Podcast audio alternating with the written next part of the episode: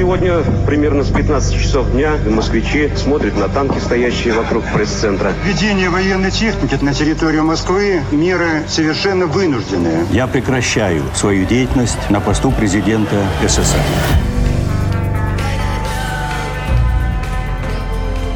Тридцать лет без СССР. Мой 1991 год. Когда вот живешь в такой стране, как Советский Союз, да, боишься чего-то, ты из-за этого страха делаешь чудеса. Быть выше, сильнее, не сдаваться, показать характер, дотерпеть, сжать зубы и обогнать. И неправда, что в спорте главное – это участие. Победителем и героем мечтает стать каждый. А проигрыш заставляет бежать еще быстрее или лишает надежды навсегда – Такова спортивная жизнь. Часами рассуждаем мы, зрители и комментаторы, сидя на трибунах и в креслах у экранов телевизоров. Спортсмены об успехах и неудачах говорят без лирики и редко рассказывают, что спорт – это огромный риск. Получить травму, споткнуться, сорваться, промахнуться и упустить шанс, к которому готовился всю жизнь. Не стать первым или прийти вторым. Ведь в спорте помнят лишь победителей, да и не только в нем. Это подкаст «30 лет без СССР», где мы рассказываем о людях, которые родились в Советском Союзе, но жить им пришлось уже в другой стране. Герой нового выпуска – знаменитый теннисист Андрей Чесноков. Его игру в полуфинале командного турнира Кубка Дэвиса 1995 года вспоминают до сих пор. Он вытянул матч который был уже проигран, и победил немца Михаэля Штиха. Страна носила его буквально на руках, а спустя неделю президент Борис Ельцин наградил Андрея Чеснокова Орденом Мужества. Так теннис стал национальным видом спорта не менее популярным, чем хоккей или футбол. За наших теннисистов начали болеть, а они, наконец, стали выигрывать на крупных международных турнирах. Андрей Чесноков был одним из первых спортсменов в Советском Союзе, кто отказался отдавать призовые деньги государству. В Советском Союзе, во-первых, было очень сложно, так как там, где я начинал, это я начинал на «Шахтере», и там были два корта грунтовых, и на каждом корте тренировалось там по 20 человек, по 20 детей. И это было тренировки три раза в неделю зимой. Понедельник, там, среда, пятница. И все. А потом вторник, четверг, суббота я, я приходил на «Спартак», там заливался теннисный корт водой, и мы играли в хоккей. Ну, вот такие вот условия были. Мечей, во-первых, не было. Тапочки были наши, там какие-то кеды экспериментальные, в которых просто, знаете, в них можно было ходить да, но чтобы вот играть, в них не было возможности, так как эм, отбивалась пятка. А так как отбивается пятка, просто-напросто бегать вообще и ходить невозможно после этого. Вы с 8 лет начали заниматься. Вы сами захотели играть в теннис? Нет, это случайно так вышло спонтанно. В школу пришла одна женщина, и у нас был урок физкультуры. И она спросила детей, кто хочет играть. Ну, был урок физкультуры прерван, и она спросила детей, кто хочет попробовать играть в теннис. Она принесла ракетки и теннисные мячи. Вот, и каждого, в общем-то, на месте протестировала. Я, конечно, взял теннисную ракетку, мячик и со всей силы ударил в стенку. Я думал, что чем сильнее, тем лучше. У меня, конечно, мяч отскочил куда-то. Я побежал с, с такими огромными глазами за этим мячом, взял этот мячик, пробегаю обратно. Я в какой-то вот в эйфорию попал. Подождите, я говорю, сейчас у меня это получится. Она меня, конечно, остановила и сказала, что приходи сегодня в теннисную секцию на «Шахтер». И это вот и было начало. Это бесплатная была секция? Да, это было бесплатно. А в то время теннис популярный был вид спорта? Нет, теннис не был популярным. В основном популярность была это фигурное катание, гимнастика. Ну, я не знаю, гимнастика. Все-таки, да, наверное, популярна, потому что наши олимпийские чемпионки. Потом хоккей, футбол, как всегда. В Советском Союзе спорту уделяли особое, государственное внимание – это была визитная карточка, которую с гордостью показывали всему миру. Примерно как балет и иногда синематограф. «Могучая спортивная держава», — говорили об СССР. Олимпийское золото 72 года в баскетболе, легендарная красная хоккейная машина, победившая самих канадцев, элегантные фигуристы с танцами под классическую музыку, а еще гимнастика, лыжи, волейбол — легкая атлетика. Футбол просто любили. Болели горячо и искренне. Конечно, когда я пришел в секцию, мне дали теннисную ракетку, самую примитивную деревянную. И были теннисные мячи, назывались «Ленинград». Они были белого цвета. Иногда, когда мы открывали мячи в такой коробке, она бело-синего цвета, открывались мячи, и они уже были сгнившие. Были такие темные бурые пятна. Или, допустим, некоторые мячи просто-напросто скушала моль. Такое тоже было. Но даже вот эти мячи, они в свое время были большим дефицитом. Так же, как и теннисные ракетки. Теннисные ракетки самые крутые это были в Востоке. Восток играла сборная. Так что инвентаря вот такого хорошего качества не было. Это я очень помню. Но вообще те времена в Советском Союзе, когда вот, эм, я помню, моя мама знала, что где-то там это в Орехово будет продаваться, хотя мы бы жили в Сокольниках, апельсины, она ехала туда, там 6 часов стояла в очереди, привозила этих 2 или 3 килограмма апельсинов в восторге. Мы приглашали гостей, угощали апельсинами, потом эти корки не выбрасывали апельсины, заваривали ими чай. Вот так вот в Советском Союзе мы жили. Были позитивные, конечно, стороны в Советском Союзе, но вот это равенство, которое просто оно было безграничное, оно, я понял, конечно, со временем, что что-то не то, что кто-то должен, в общем-то, больше получать от э, того, что он э, заслужил большего. Вы когда ездили, у вас были возможность погулять, походить или полностью были посвящены турниру? Ну, когда мы выезжали, с нами выезжал руководитель делегации. Перед э, Шереметьево он отдавал нам паспорта заграничные. И как только мы приезжали в страну, он забирал эти паспорта. Вот так были такие правила, чтобы мы не могли соскочить каким-то образом. То есть заграничный паспорт нас где-то удерживает, потому что все-таки это документ, удостоверяющий личность. И, к примеру, я помню, что во Франции мы получали где-то 147 франков. К примеру, в Америке мы получали 25 долларов суточные, а в Австралии мы получали 18. Я каждый день там играл. Мне каждый день надо было тянуть ракетку. Это 10 долларов. Потом э, я шел в Макдональдс, покупал это там Биг Макс, не знаю, там с картошкой фри за 5-6 за долларов. И вот мне оставалось там 2 или 3 доллара в кармане. Вот все, что я мог сэкономить. Было много моментов, допустим, мы поехали на первый сателлит в Германию. Нам давали примерно где-то 50 марок в день. А так как я играл там очень много, ну просто очень много, и очень много рвало ракеток, я, конечно же, натягивал ракетки за свой счет, плюс э, кушал за свой счет. И у меня уже просто не было вот э, возможности даже вот э, отдавать, а так как мы играли на земле турниры, мне просто не хотелось отдавать э, вещи в стирку. И понимаете, я стирал сам эти вещи, и у меня я так стирал, что у меня даже кровь была здесь на руках, потому что я содрал всю кожу. И вот этими местами как бы содрал кожу, потом вот этими местами, я не знаю, чем вот так вот стирал, как только я не стирал, чтобы сэкономить эти деньги. Потом эти струны тоже рвались. У меня каждый день там по две ракетки. То есть я постоянно должен был попадать на деньги. А пойти к руководителю делегации и сказать, что... А я никогда не ходил к руководителю делегации. А такая возможность деле... была? Я однажды играл турнир в Антверпене, по-моему, называлась «Бриллиантовая ракетка». И я в финал вошел, играл против Макенроя Джона. Финалист получал 150 тысяч долларов, победитель 250. Это вообще, конечно, был турнир просто супер богатство там. Джон Макенрой, американский спортсмен, звезда тенниса середины 80-х. В 1984-м он был лучшим теннисистом планеты, первой ракеткой мира. Помимо спортивных достижений, знаменитым его сделали скандалы на корте во время матчей. Макенрой постоянно ругался с судьями. Еще он ломал ракетки и снова оскорблял судей. Пресса называла Джона «капризным младенцем». Его главные соперники в те годы – Иван Лендл по прозвищу Иван Грозный, чехословацкий теннисист, который приехал в США, шведы Бьорн Борг и Стефан Эдберг. Призовые в теннисе и тогда, и сейчас были внушительными. Теннис был и остается спортом богатых и для богатых.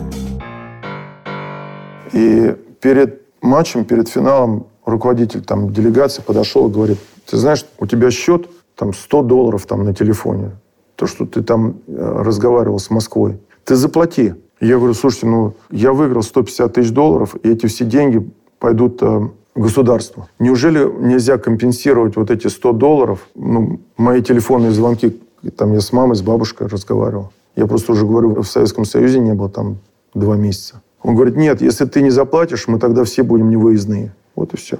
Заплати немедленно, сейчас же. Ну, вот я вот так вот заплатил из своих суточных денег. После этого вы взбунтовались, когда отказались? Ну да. Не, ну, понимаете, там еще было много моментов, когда я турнир в Мюнхене выиграл. Не помню, там, этот э, BMW Cup. И я выиграл в финале. Вообще такой тяжелый матч я сыграл. Там, выиграл, по-моему, 4-6, 7-6, 6-2. И там в этом турнире играл там Эдберг, там первый или второй в мире, я не знаю, ну, топовые игроки. Я в финале выиграл у Стрельба такой. Я играл три часа. Я просто всего себя отдал, чтобы выиграть этот матч. И выиграл вот этот не только трофей, но и деньги. Там сколько там?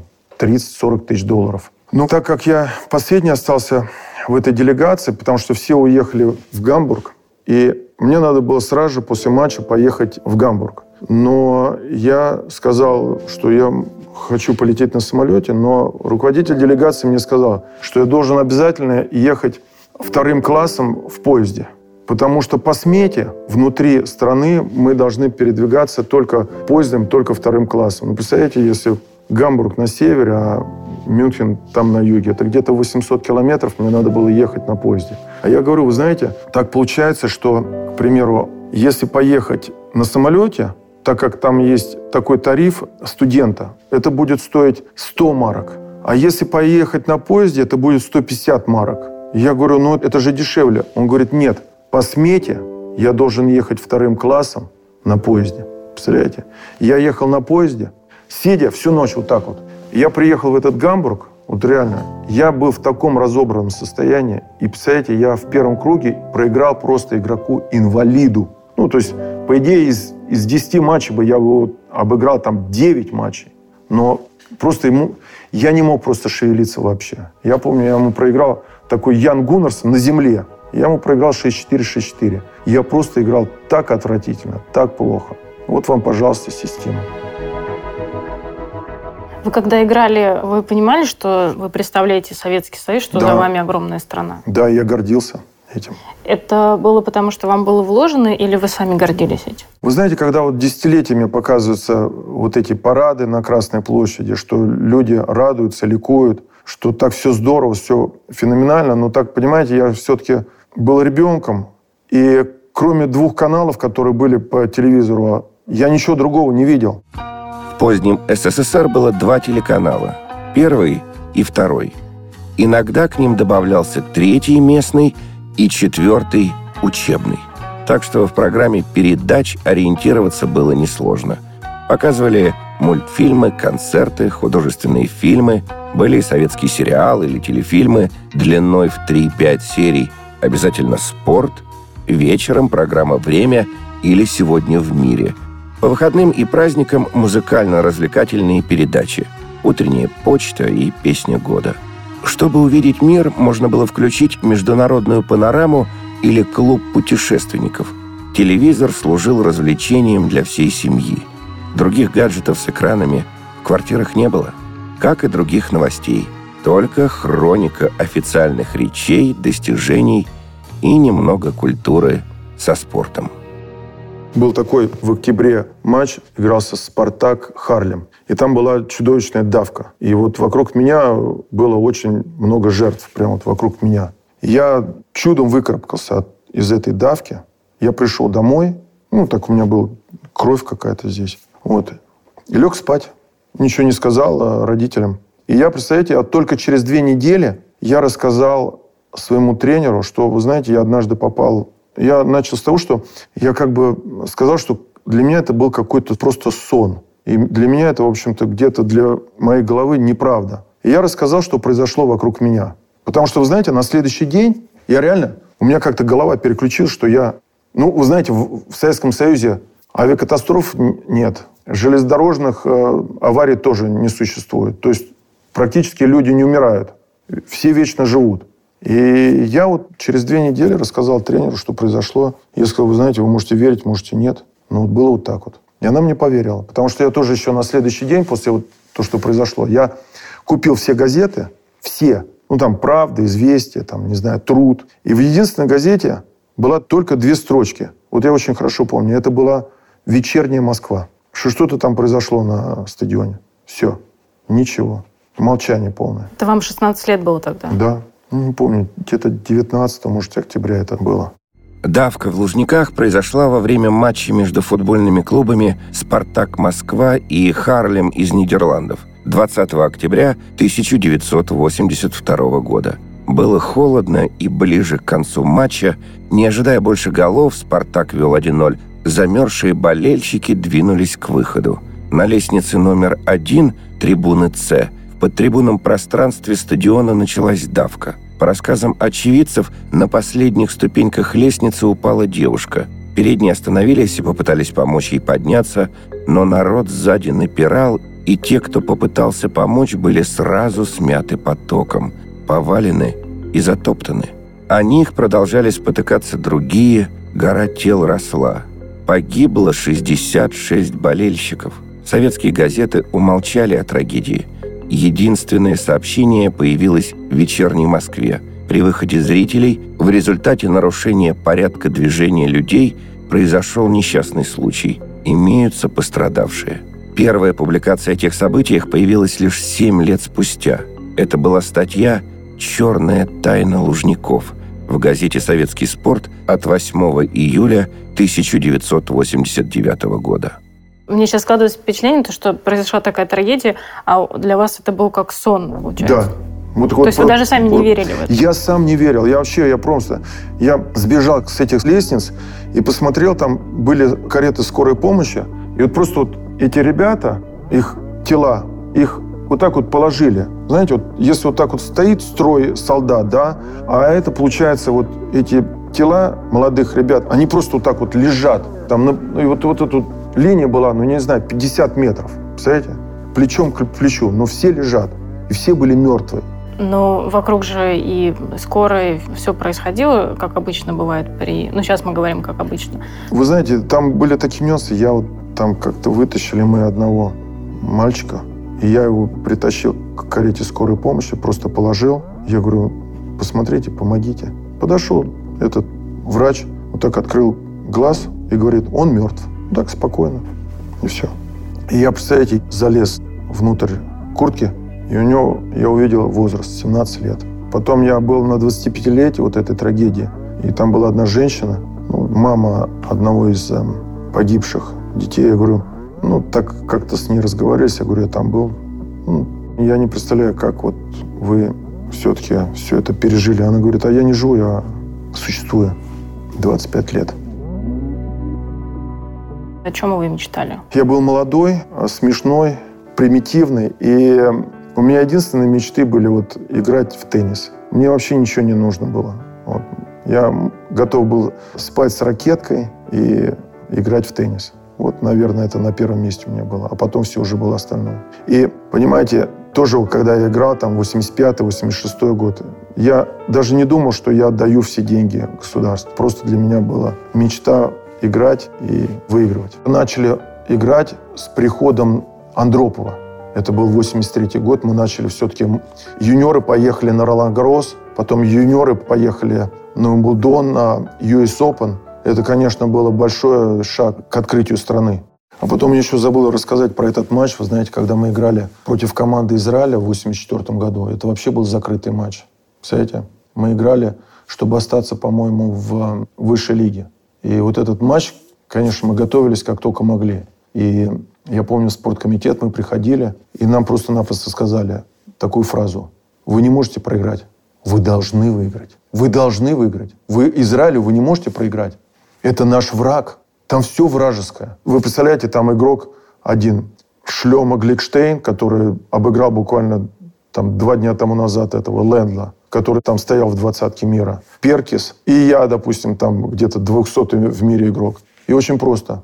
Не, вы должны выиграть их. Это не люди. Ну, ну, примерно вот так все звучало.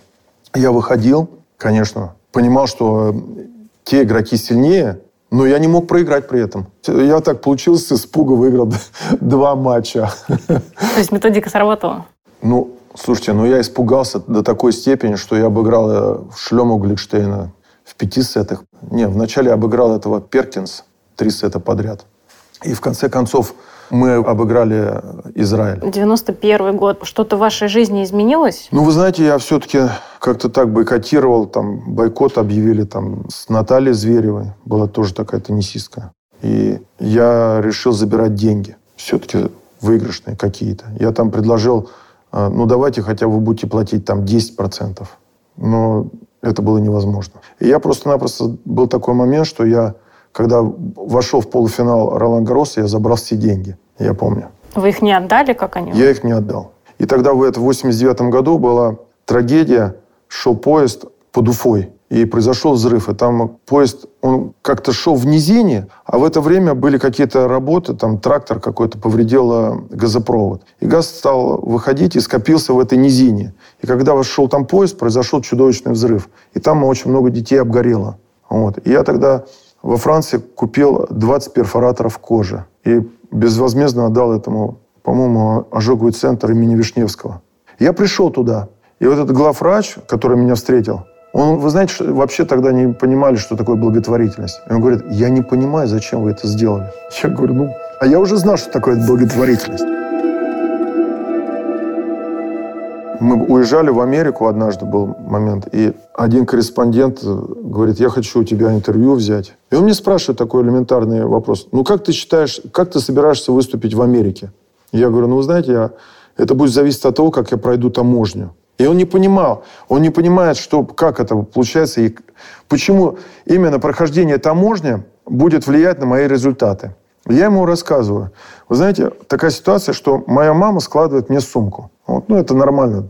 Я еще ребенок, там, сколько, 20 лет. Вот, может, я сейчас ребенок. Ну, я думаю, что сейчас ребенок для своей мамы. И вот вот такая сумка. И я говорю, она кладет мне две буханки хлеба, там, колбасу, тушенку. И понимаете, а вверху она для вида кладет там маечки, шортики. Вот. И если таможник э, просит открыть сумку, я открываю, а если он залезет дальше, то, понимаете, он от, конфискует всю еду, и я останусь там голодный. А если я голодный, как я могу ну, играть в теннис голодным? И поэтому я говорю, вот если я таможню пройду и еда останется, то я смогу хорошо сыграть. Ну и вот так вот я, допустим, это в Америке там эту тушенку наливал этот раковину, а там в Америке очень горячая вода. Там можно прям чай заваривать. Клал туда эту банку тушенки, и вот она нагревалась, и я потом ее ел. Конечно, была изжога и все такое прочее. Вот, но было очень вкусно. Однажды вообще я как бы так думал, ладно, прилягу, как раз тушеночка погреется в этой ванночке. Я так прилег и чувствую, что какой-то оттепель пошла, пар какой-то. Представляете, тушенка плавала, отцепилась вот эта этикетка и закрыла смыв. Представляете, вся вода вот как раз. Я потом это ползал, там три часа высушивал. Это вот такой ковролин там был в гостинице. Я высушивал это. Ну, так Слушайте, много моментов там было. В Америке мне закончились деньги, и был какой-то турнир. На, это последняя точка на географической карте была. Какой-то деревне мы были. И просто-напросто мы жили в доме, там не было ни еды, ну, чай был или кофе. И никакой еды, даже сухарика ни одного. Я мечтал там об этом сухарике, но зато были апельсиновые деревья. Представляете, я ходил, лазил по этим деревьям, брал апельсины и кушал в течение всего дня, чтобы как-то так это заполнить желудок. А потом в последний день перед отъездом вдруг, ну не один из последних дней перед отъездом, на, нас американцы пригласили в пиццерию. И, конечно, когда я пришел в эту пиццерию, ну это вообще, это, это был рай. Я объелся этой пиццы, представляете, от того, что я всю неделю питался одними апельсинами, представляете, мне стало плохо. Когда я вернулся в Советский Союз, меня родители увидели, мама с бабушкой сказали, ой, какой же ты худой. Вы что-то ненавидели, ненавидите в Советском Союзе?